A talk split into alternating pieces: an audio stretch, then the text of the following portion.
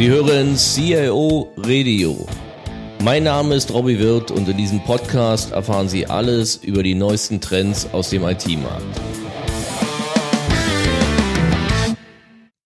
Ja, herzlich willkommen zum zweiten Teil der Episode 12 unseres CIO Radios mit dem Titel, mit, mit dem Titel, was ich ändern muss, damit ich als CIO wiedergeboren werden möchte. Ein Interview mit Rainer Jansen. Wenn Sie in diese Episode reinhören und noch nicht äh, den ersten Teil gehört haben, dann hören Sie sich den ersten Teil an, weil das Ganze im Zusammenhang ähm, steht und auch sicher sagen wir, die Erkenntnisse von den Jansen über viele, viele Jahre CIO-Tätigkeit widerspiegelt. Wie gesagt, wenn Sie ihn gehört haben, dann schalten Sie sich ja bewusst ein und ja, freuen sich auf die nächsten Themen. Ja, machen wir weiter. Wir haben ähm, über Erkenntnisse geredet. Wir haben das Thema gehabt, äh, Manager im Business müssen sich mit IT beschäftigen. Wir haben ähm, Unternehmensberatung, die beraten können, gehabt und wir haben gesagt, als ganz wichtige Voraussetzung, der CIO, sagen wir, muss den aufrechten Gang lernen. Erkenntnis 4 Ihres Vortrags war, Gesetzgeber und IT finden zueinander.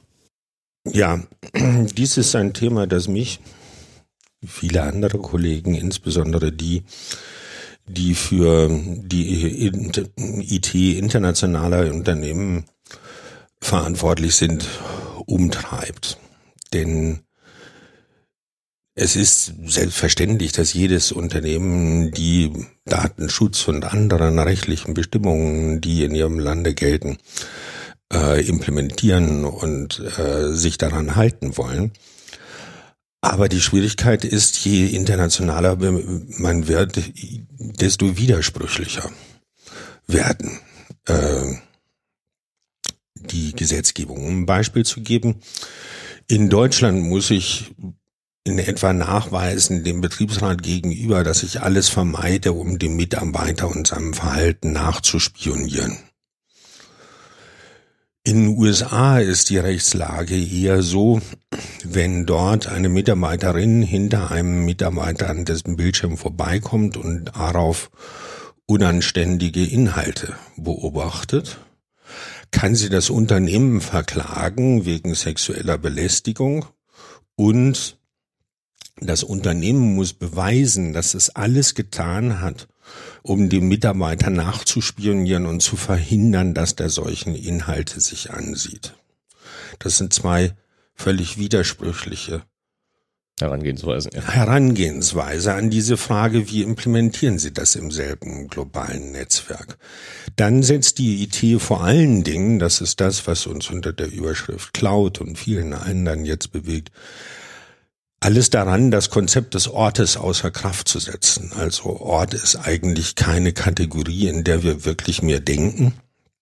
Wenn die Gesetzgebung weiter beharrlich am Konzept Ort, deutsche Rechtsprechung, deutsche Daten in Deutschland und europäische in Europa und so weiter festhält. Das führt zu kaum mehr auflösbaren Widersprüchen und zu stetig wachsenden Aufwendungen in den IT-Organisationen, weil wir all diese widersprüchlichen Regeln zusammenhalten müssen.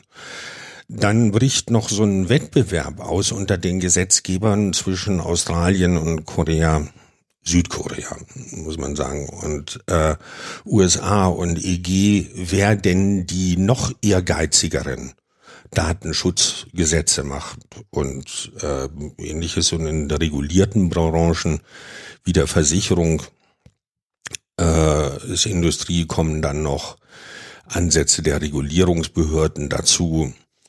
Äh, das ist fast nicht mehr tragbar und erzeugt natürlich Aufwände, die ins Budget, IT-Budget, Projektbudget reingehen, die der Anwender aber überhaupt nicht mehr sieht. Der sieht nur, meine IT wird teurer, weil die unheimlich viele dieser Politiken irgendwie zusammenhalten. Darauf kommen dann noch Sabans-Oxley und äh, viele neue Compliance-Regeln und ähnliches. Und vieles dann noch mit dem Blick auf ein völlig falsches Risiko hin. Vielfach tun die Regierungen, auch die deutsche Gesetzgebung, so, als ob das Schlimmste, was passieren könnte, wäre, dass ein indischer IT-Mitarbeiter meines Sourcing-Partners auf deutsche Daten schaut. Das ist aber gar nicht so gefährlich. Ja, die gefährlichsten Mitarbeiter, weiß man in den meisten Unternehmen, sind die Leute, die einen Mitarbeiterausweis haben und in die Firmen reingehen. Also äh, Monsieur Caviel von der Société Générale, der vier Milliarden verzockt hat, war ein Mitarbeiter. Und äh, Greg Liesen, der die Beringsbank zerstört hat, ebenso. Und Adobo Montecafé von der UBS war auch ein interner Mitarbeiter. Und die ganzen Mitarbeiter, die die Schweizer Bankdaten CDs besorgt haben mit, ähm, wie heißt es, deutschen Steuersätzen, äh, Steuersündern, waren sicherlich auch alles interne Mitarbeiter. Das heißt, die ganzen Anstrengungen gehen völlig oft in die falsche Richtung und sie verkomplizieren es unendlich und äh, das kostet so viel Aufwand, den der Anwender nicht sieht und wo der sagt, das muss doch billig gehen. Da müssen wir doch mit einer Cloud-Lösung was billig machen. Und manches können sie mit der Cloud-Lösung auch billig machen. Bloß eigentlich dürfte das keiner. Ja, also ich weiß nicht, wie viel Unternehmen private Daten von Kunden auf einer CRM-Cloud-Lösung halten, wo sie nicht wissen, wo die Daten sind, wie sie gesichert sind und in welchem Land die sind und welcher Regulierung die sind. Manche haben Glück, sie sind zu klein, dass der Gesetzgeber bei ihnen nicht so genau nachschaut. Das ist der Nachteil bei uns Großen. Aber wenn hier die Gesetzgebung global nicht langsam dahin kommt, wirklich zu einheitlichen Lösungen, einheitlichem Verständnis, dann wird das mit all dem, was wir uns so Schönes über Cloud-Lösungen und Internet ausdenkt, ganz, ganz schwierig. Ja. Ja, ich kann das bestehen. Ich bin gerade im Projekt, wo wir auch gerade einen großen Outsourcing-Vertrag mit einem großen ja, CRM-Cloud-Anbieter durchverhandelt haben. Und klar, es ist per se, die Erfahrung zeigt, einerseits ist das Thema Datenschutz ja in allen Unternehmen, sagen wir mal, ein Riesenthema momentan mit vielen Forderungen, sicher eben auch mit viel Unwissen, was eigentlich möglich ist. Und auf der anderen Seite, klar, der Cloud-Anbieter hat natürlich das Interesse, erstmal maximale Flexibilität, was das Thema Sourcing und wo er quasi die Applikation hostet, zu betreiben. Das heißt, es war einerseits schon sehr, sehr mühselig, so rein zu verhandeln, zu sagen, nee, wir wollen, dass unsere Daten in Deutschland liegen. Und dann gibt es immer noch trotzdem zwei Probleme, dass natürlich jeder Cloud-Anbieter, ob das eine Microsoft ist, eine Salesforce, wer auch immer, sagen wir, ein zentrales Repository für alle User hat und das liegt in den USA. Also mindestens, sag mal, Name, E-Mail, eventuell auch Telefonnummer, die sind schon mal alle in den USA. Das muss man einfach erstmal wissen. Das lässt sich auch nicht ändern, weil die natürlich eine gewisse Konsistenz herstellen wollen. Und, und klar, und dann kommt noch das dritte Thema, will ich selbst in dem Rechenzentrum da meine vertraulichen Daten oder speichere ich die?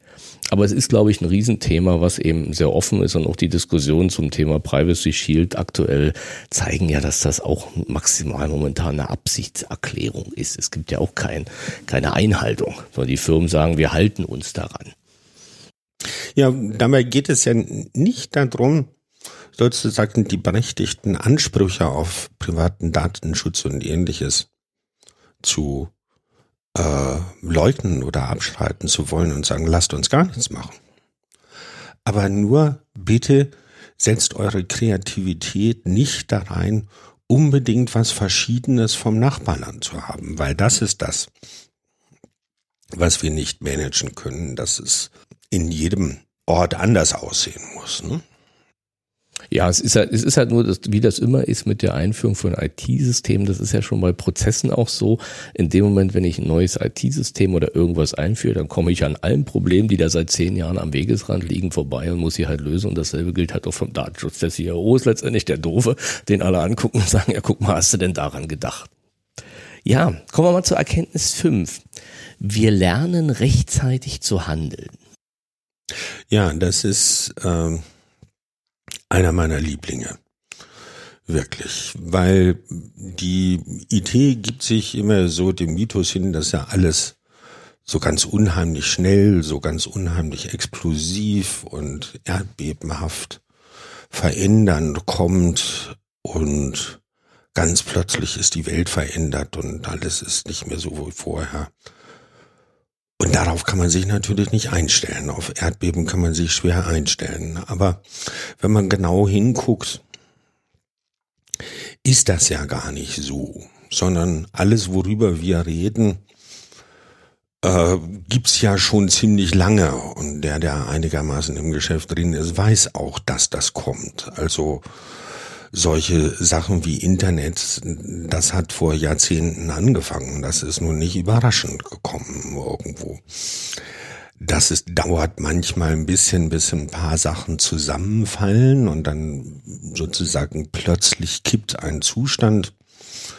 Meine Lieblingsgeschichte dazu ist immer in der deutschen Kfz-Versicherung haben wir 2002 in der Schadensabteilung der Münchner Rück beobachtet, dass ab 97 die Aufwände für Langzeiterkrankte nach Verkehrsunfällen signifikant und dauerhaft gestiegen sind. Jetzt fragt man sich, was ist 97 auf Deutschland Straßen passiert, dass es plötzlich so viel mehr Langzeiterkrankte gibt. Da ist kein Gurt gekommen, da ist kein ABS oder sonst irgendwas gekommen oder Airbag war alles vorher da. Nein. Ab 97 war die Durchdringung der deutschen Bevölkerung mit Handys so groß, dass bei jedem Unfall sofort einer da war, der den Notruf angerufen hat. Und das hatte zur Folge, dass ab dann plötzlich unheimlich viele Menschen, die vorher mit einer einfachen Holzkiste für 1500 Euro zufrieden gewesen sind, 20 Jahre Rollstuhl und Reha haben. Weil sie, weil sie einfach eine Stunde vorher in die Notrettung kamen und deswegen überlebt haben. Hm. Und das war einfach nur sozusagen dieser Zustand ist gekippt. Plötzlich innerhalb von ganz kurzer Zeit ging der Boom los und jeder hatte ein Handy und dann war plötzlich die Welt anders. Und genauso ist es, wenn Sie zurückgehen auf die letzte IT-Blase, 97 bis 2001, die sogenannte Dotcom-Blase, als wir alles mit E-Business und E-Commerce und E-Tralala gemacht haben. Und ich selber habe dann nochmal einen Aufsatz geschrieben, dass ich ja nicht im äh, Internet einkaufe, sondern immer noch mit dem Katalog. Und als dann 2001 die Blase geplatzt ist, haben sich alle Versandhandel wieder hingesetzt und gesagt, jetzt ist endlich vorbei, machen wir das Normalgeschäft. Und alle Versandhandelsunternehmen, bis auf Otto, die die einzige gewesen sind, die kontinuierlich weiter in E-Commerce investiert haben, sind pleite gegangen. Das hat gedauert, bis das gekommen ist, bis sozusagen im Haus die Infrastruktur da war, dass sie ein WLAN hatten zu Hause, dass sie ein Tablet zu Hause, dass sie neben Fernsehen einen Katalog blättern konnten, dass die DSL-Flatrate so da war, dass sie alles machen konnten. Dann schien das so, als ob plötzlich was gekippt sei. Aber trotzdem, das ist 15 Jahre vorher angefangen und das ist gekommen eher wie ein Tsunami. Der ist ausgelöst, der läuft wenn er dann am Ufer ist, dann wird er plötzlich steil und heftig. Das heißt, viele Sachen haben wir gesehen. Ich weiß, dass ich 95 äh, durch IT-Bank-Konferenzen getourt bin mit einer Lösung, die wir damals in Heidelberg entwickelt hatten, eine vernetzte äh, Multimedia-Kiosk-Systeme für Banken, um erweiterte Dienstleistungen auf das Selbstbedienungsterminal zu legen, um personell dünnere Filialen einzusetzen und ähnliches und habe den Banken vorgerechnet, euer Filial ist viel zu dicht und ihr müsst das reduzieren und weniger. Das kann nicht sein, dass in jedem Dorf mehr Banken als Metzger, Bäcker und äh, Lebensmittelläden sind. Die Banken haben nichts getan. Erst nach der Bankenkrise vor zehn Jahren sind sie dann angefangen. Sie haben zehn Jahre Minimum vergeudet, um äh, den Übergang leicht zu machen. Genauso an vielen IT-Projekten wissen viele Unternehmen sozusagen wie jetzt schon vorher mal zitiert, Versicherungen und Banken, dass ihre Altsysteme marode sind. Sie tun aber erst dann was daran, wenn sie wirklich vorm Baum stehen, wenn es gar nicht mehr anders geht. Zum Teil natürlich muss man sagen, wegen unserer Incentive-Systeme, weil die Incentive-Systeme sagen, äh, lieber CEO, wenn du das in deiner Vertragslaufzeit vermeiden kannst, die alten Mainframe-Systeme abzugraden, mach das, weil du dann viel mehr Bonus kriegst, als wenn du dieses investiert. Hm? Wenn Sie, nehmen Sie ein Beispiel wie Cloud Computing. Ist das neu? Ich war dabei, als wir 95 in IBM den Begriff erfunden haben, Network Computing. Das haben wir damals erfunden, weil IBM gerade fast pleite gegangen war, weil sie im kleinen Server Computing alles vergeigt hatte, was man vergeigen konnte und jetzt einfach eine neue Story brauchte. Und deswegen haben wir gesagt, kleinen Server ist auch schon wieder tot, Network Computing. Das hieß zwischendurch Application Service Provisioning und Utility Computing und Business on Demand und jetzt heißt es seit einiger Zeit Cloud Computing. Und wie überraschend ist es, nach 20 Jahren kann man auch langsam was damit anfangen. Aber es ist doch nicht überraschend gekommen und wenn man sich da etwas systematischer und rechtzeitiger einstellt, geht das mit viel mehr Gelassenheit, viel schonender für die Mitarbeiter und Menschen in der Organisation. Und äh, das ist für mich eben teilweise fatal, dass wir hier nicht besser werden, sondern im Grunde genommen sind wir bei vielen Sachen immer noch so, sage ich immer, wie der Mann, der aus dem 60. Stock im Hochhaus springt und als er am 30. vorbeikommt, sagt, ich weiß nicht, was ihr wollt, es geht doch eigentlich ganz gut. Ne? Ja, aber es bringt uns ja eigentlich wieder zu dem, zu dem aufrechten Gang zurück. Das ist ja einfach das, das Kreuz zu haben, diese Themen, die ja sichtbar sind, auch einfach durchzusetzen. Die gehören ja beide eigentlich, glaube ich, zusammen. Ja, ich meine, das ist, dieses ist nur eine Forderung an IT, aber genauso auch an Geschäftsleute. Und Geschäftsleute, sag ich mal, die hohe Kunst des Management ist es, Dinge, die wehtun, so früh wie möglich zu machen, weil sie dann am wenigsten wehtun. Ja, weil ich dann auch noch die Mittel habe, das vernünftig im Umgang zu machen. Ich weiß beispielsweise vielleicht, dass ich irgendwo in Richtung äh, Offshoring oder ähnliches werde gehen müssen und mich dahin bewegen muss, weil wir alle in Deutschland äh, als Folge der demografischen Entwicklung und weil immer weniger Leute, die MINT-Fächer studieren, in 10, 20 Leuten gar nicht die ITler kriegen werden, die wir alle brauchen. Wenn wir also bis dahin nicht die Fähigkeit entwickelt haben, mit Indien zusammenzuarbeiten, dann stehen wir schlecht da. Also fange ich das doch lieber an, heute zu lernen, wie das geht, weil das einige Zeit braucht. Das ist gar nicht so einfach. Wenn Sie ein rein deutsches Unternehmen sind, also als ich angefangen bin in, München, war Deutsch die erste Fremdsprache. Ne? als das war wirklich ein Schwabinger IT-Laden eher als ein deutscher. Und das musste man langsam zu einer globalen Einheit entwickeln, in der das selbstverständlich ist, Englisch zu sprechen. Als einfache Voraussetzung überhaupt. Aber wenn Sie rechtzeitig anfangen, dann geht das. Wenn Sie erst dann anfangen, wenn Sie alle diese aufgesparten Dinge äh, das fällt dann in verschiedenen Ecken zusammenzählen, dann wird das eine sehr schmerzhafte Operation ja. Ja, das ist ja meistens, ja. Ja, Erkenntnis 6. Wir lernen aus der Geschichte. Ja, hängt ein bisschen mit dem letztgesagten zusammen. Äh, ich habe so oft gesehen, dass wir Dinge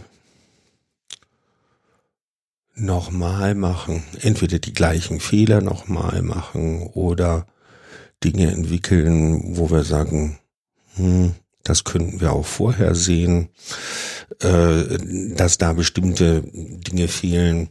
Nehmen wir so, so etwas an als von Digital Equipment Deck, wie es dann hieß in der Abkürzung, die ersten Abteilungsrechner hochkommen. Da haben dann die Fachabteilung direkt sich diese Abteilungsrechnung gekauft, weil sie äh, fanden, dass sie von der zentralen IT, die ja immer langsam ist, behindert wurde und dass das so kompliziert und bürokratisch und jetzt konnten sie sich selber was kaufen und programmieren. Nach ein paar Jahren haben sie gesehen, dass sie das Chaos nicht mehr Herr werden und haben die zentrale IT-Abteilung, ihr müsst das jetzt mal unternehmen und für Backup sorgen und für Sicherung und integrieren und so weiter. Da hatte man das ja gelernt, dass man das nicht macht. Dann kam der PC. Guess what? Alle Fachabteilungen haben sich jetzt PCs gekauft und haben erstmal auf den PCs rumprogrammiert und alles gemacht. Und nach vier Jahren, als das Chaos zu groß wurde, haben sie dann wieder die PCs integriert. Dann sind alle Aktuare angefangen, Excel-Anwendungen zu programmieren, teilweise wirklich in den bilanziellen Prozess hinein. Und sie haben dann äh, irgendwann gesagt oder die Wirtschaftsprüfer haben ihnen gesagt, das macht ihr nicht und das nimmt ihr zurück. Und jetzt kaufen sich plötzlich alle Leute Lösungen wie Dropbox oder sonst irgendwas außerhalb jeder Einkaufsrichtlinie in der Cloud und machen dasselbe wieder. Hat man irgendwie mal gelernt, dass man irgendwas nicht machen sollte und dass das immer gleich ausgeht? Nein. Wenn wir sagen Projekte, hatten wir vorhin auch schon mal geschreift, ich soll die guten Leute schicken. Wie oft haben wir Projekte vor den Baum gefahren, weil wir die falschen Leute geschickt haben? Warum müssen wir das immer wieder machen? Warum müssen wir immer wieder Softwareintegrationen, also meinetwegen SAP-Einführung, sind ja immer ganz teuer und ganz schwierig. Warum sind sie so teuer? Weil wir immer eine Eigenentwicklung draus machen. Warum müssen wir das immer wieder machen? Warum kann man das nicht wie ein Kind, Entschuldigung, wie ein Kind, das legt seine Hand einmal geordnet auf dem heißen Herd und dann verbrennt sich das die Finger und dann ist ein Leben lang gut. Ja? Dann weiß, dass das tut. Wirtschaftsorganisationen komischerweise lernen dieses überhaupt nicht, sondern vergessen regelmäßig wieder, äh, dass wir die Erfahrung doch eigentlich schon gemacht haben. Jede neue Generation Management meint, na, dass das schiefgegangen ist mit diesem Merger mit der amerikanischen Tochter, das lag ja bloß an den blöden Vorgängermanagement. Wir Helden, wir machen das ja anders. Ne? Und dass aber die Unternehmenskultur, die einfach nicht zulässt, weil wir Deutschen zu tranig sind, die Amerikaner zu managen, dahinter liegt. Und wenn wir das nicht ändern, wir mit der nächsten äh, Merger, mit dem nächsten Kauf einer amerikanischen Tochter genauso von Baum fahren wie vorher, das wollen wir nicht sehen. Ja, und sonst könnten sie sich doch gar nicht erklären, dass in der Welt zu Themen, wie mache ich einen Merger, wie mache ich ein SAP-Projekt, dass da immer wieder beraten wird. Ne? Also das ist die Flughäfen bauen. Sollte man auch ja, irgendwann. Können wir ja in Berlin vor ein Buch drüber schreiben. Ja. Sollte man irgendwann gelernt haben. Und einfach sozusagen jemanden fragen, wie mache ich das? Und dann einfach so tun und nicht meinen, ich kann die Lehren der Vergangenheit einfach beiseite schieben. Und äh, ich glaube, wenn man dieses eben in deiner Wiederholung sieht und wenn man da zu lange dabei ist und sich erinnert, ich sag's immer in dem Bild, oft bin ich mir vorgekommen, wie in so einem japanischen Sushi-Restaurant, wo sie so eine Rollband vorbei, haben, wo die vor, ne? und wo dann immer wieder eins vorbeikommt und sie sagen, dich wollte ich bei der letzten Runde auch schon nicht, ne? aber das kommt trotzig wieder vorbei beim nächsten Mal, die äh, Seegurke. Und das, das muss nicht sein. Und wenn wir an der Stelle als Unternehmen, als Management-Teams lernen würden, wenn wir lernen würden, auch in IT-Projektorganisationen die Erfahrung der Alten sozusagen zu achten, ja, zu verstehen. Ich sage von mir manchmal, ich kann nicht mehr die Programmiersprachen, in denen die Leute programmieren heute oder entwickeln. Was ich kann, ich rieche den Angstschweiß des Programmierers im Projekt. Und haben die Erfahrung. Man der weiß sozusagen, wann er ähm, nur nervös ist, weil er dem Chef vorträgt oder wann der wirklich nervös ist, weil das nicht geht. Da muss ich eben immer wieder sagen, ähm, die Leute fahren immer wieder auf die gleiche Weise gegen den Baum und meistens schalten sie vorher noch Airbag, ESP ab und schnallen den Gurt ab. Ne? Und das stimmt einen traurig. Und ich weiß es noch nicht. Ein äh, IBM-Kollege hat mal so schön gesagt, and with amused resignation they ever repeat what they know will fail. ja, ich finde aber die, ich sag mal, der Flughafen oder auch der Bahnhof oder was ich, die Philharmonie sind ja eigentlich dafür eine schöne Metapher. Wenn man mal guckt, was da passiert, äh, ist es ja immer, dass der politische Wille das Projekt will und im Prinzip, sagen wir, die Genehmigung danach ausrichtet, was ist denn wirklich machbar und durchsetzbar und nicht danach, was ist denn wirklich gebraucht. Das ist ja eigentlich der Grund, so, warum diese Dinger dann irgendwann scheitern, wahrscheinlich noch gepaart mit fehlendem Sachverstand. Aber eigentlich passiert ja in einer anderen Art im Unternehmen was ähnliches letztendlich, weil die Leute Incentive-Systeme haben, wo sie nicht haben. Oder eben das Projekt unbedingt machen wollen und die Budgets nicht durchkriegen oder die Zeit dafür nicht einräumen. Und dann kracht's und sicher, dann wird ausgetauscht und ja, wobei in den Beispielen, die sagen, gibt es schon starke Unterschiede. Die Elbphilharmonie ist ein Gebäude und ein Konstrukt, das in seiner Art einzig ist in der Welt. Ja. Das ist so noch nie gebaut worden und wird nie wieder so gebaut. Dass es dort Überraschungen gibt oder Scope-Änderungen oder ähnliches, das kann man verstehen. Trotzdem bin ich überzeugt, die Hamburger werden in 10, 20 Jahren den Preis vollkommen vergessen haben und das ja. Gebäude lieben, so wie die äh, Einwohner von Sydney ihre Oper auch lieben, denn bei der ist genau das Gleiche passiert. Ja, ja. Der Berliner Flughafen ist ganz was anderes, weil das ein wirklich triviales Gebäude ist mit einer wohlbekannten Anwendung. Wenn man da einen richtigen Generalunternehmer genommen hätte und nicht gemeint hätte, das können wir ja, äh, wir Dorfprofis alles selber, dann wäre das schon gegangen. Nein, wir, ne? waren, wir waren ja billiger. Ich meine, aus kenne das ja relativ gut. Nein, das war ja, die Angebote waren ja da für fünf Milliarden. Da hieß ja viel zu teuer, können wir als Stadt ja. selber. So. Und da fing halt das Dilemma an. Und sicher der zweite Fall ist eben, dass das auch eine reine Parallelorganisation, also ein Thema IT. Die IT war in das Projekt nur sehr rudimentär. In der Phase 1 hat sich mittlerweile geändert, eingebunden. Aber gut, ich glaube, da können wir, da schweifen wir jetzt ein bisschen ab, wenn wir uns da festbeißen, ja. diskutieren wir eine Stunde. Kommen wir mal zur Erkenntnis 7. Ähm, IT lernen selber mit IT-Innovationen umzugehen. Ja, also IT-Industrie hat ja so das Selbstbild, dass sie der Erfinder der Innovation, der Treiber der Innovation sind und dass sie da an der vordersten Spitze überhaupt stehen. Und wenn man genauer hinguckt,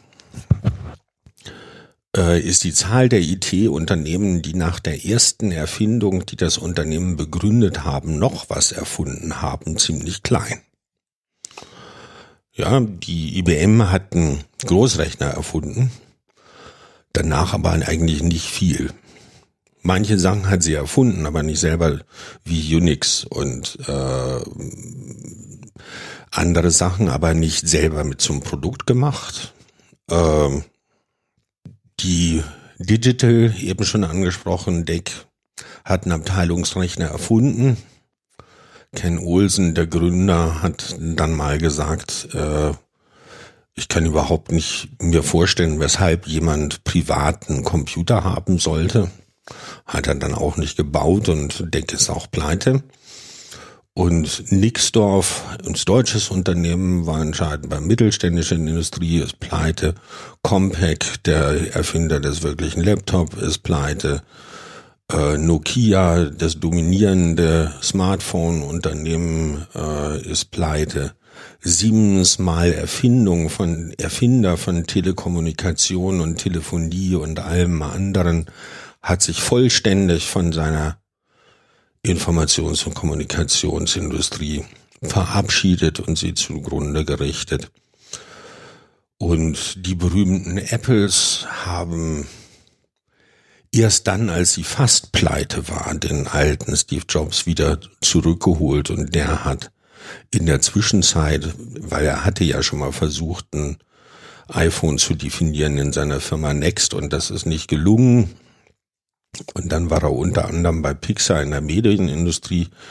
Und das Geniale an iPod und iPhone war nicht die Hardware, die hätte schon jeder hingekriegt, sondern das Monopolkonstrukt iTunes und App Store. Das hat er in der Medienindustrie gelernt und mitgebracht. Und das ist die Cash Cow, die die Leute bei den Produkten gehalten hat am Ende des Tages und wo sie das Geld verdienen.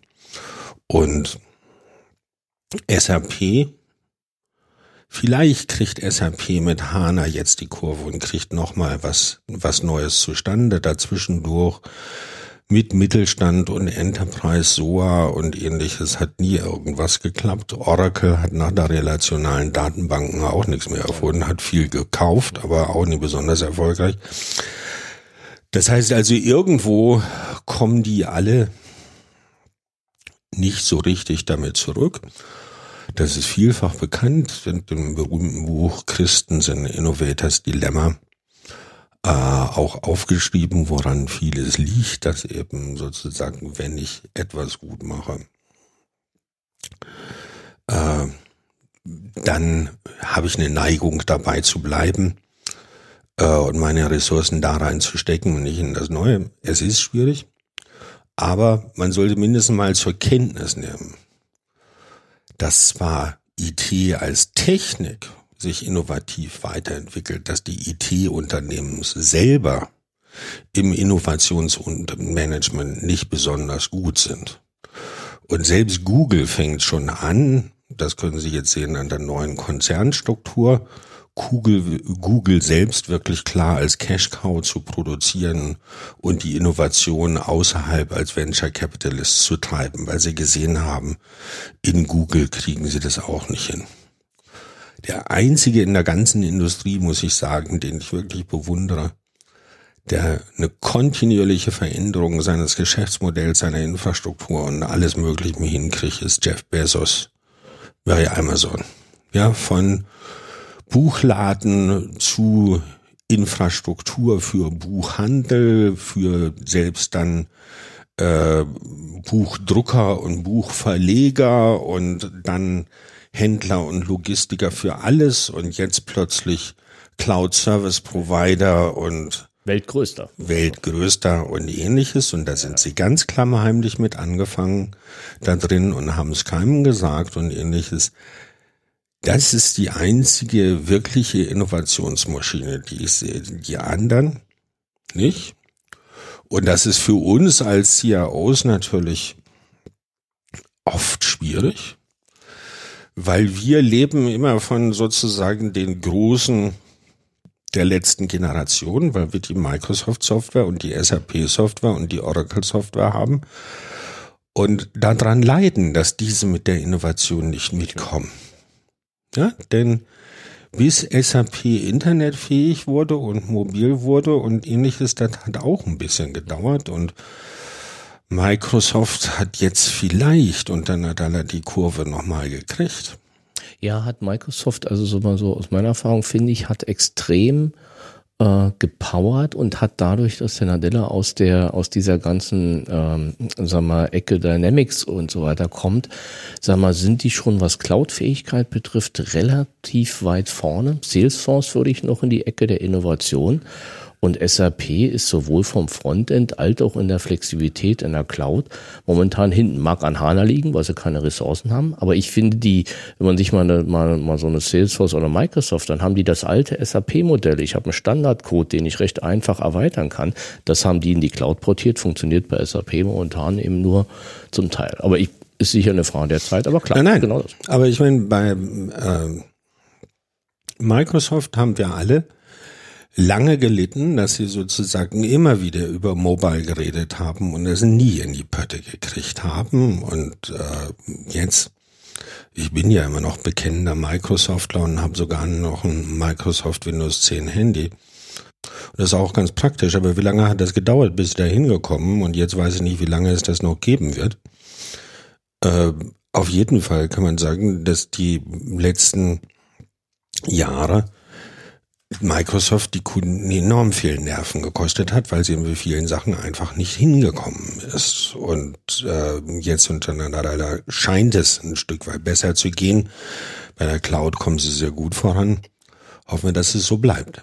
Aber die Unfähigkeit von vielen großen IT-Unternehmen, die nächste Welle der Innovation rechtzeitig und schnell in die Produkte aufzunehmen, Investitionszyklus zu halten, so dass das Miet wächst und sich mitentwickelt und ähnliches, der wieder Versuchung zu widerstehen, die Cash Cow auszunutzen. Also, wenn Sie sehen, IBM hatte Lotus Notes gekauft. Da war es Jahre vor Microsoft äh, Outlook und Exchange. Aber sie haben es so lange auf Sparflamme gehalten, bis sie jetzt eben aus dem Markt gebuffert sind. IBM OS 2 war das bessere Betriebssystem und es war zwei Jahre vor Windows 95. Da, wenn IBM gesehen hätte, dieses an alle PC-Kunden der nächsten zwei Jahre zu verschenken, dann hätte es Windows 95 nie gegeben. Also sozusagen das Entscheidende ist, wenn die IT-Unternehmen, die uns zuliefern, mit Innovation nicht richtig umgehen können, dann haben wir unglaublich viele Probleme, weil wir dauernd wieder sozusagen Kernprodukte, die Nextdoors, die Siemens, die Dex und alles auswechseln müssen und BlackBerry und, und ähnliches und jedes Mal wieder auf was anderes springen müssen, weil unsere bewährten Kandidaten nicht mitkommen. Ja, dann, glaube ich, sind wir am Ende des Teil 2 angelangt. Wie gesagt, Teil 3 folgt in CA12 Teil 3. Mehr Informationen zu diesem Podcast finden Sie unter www.cioradio.de.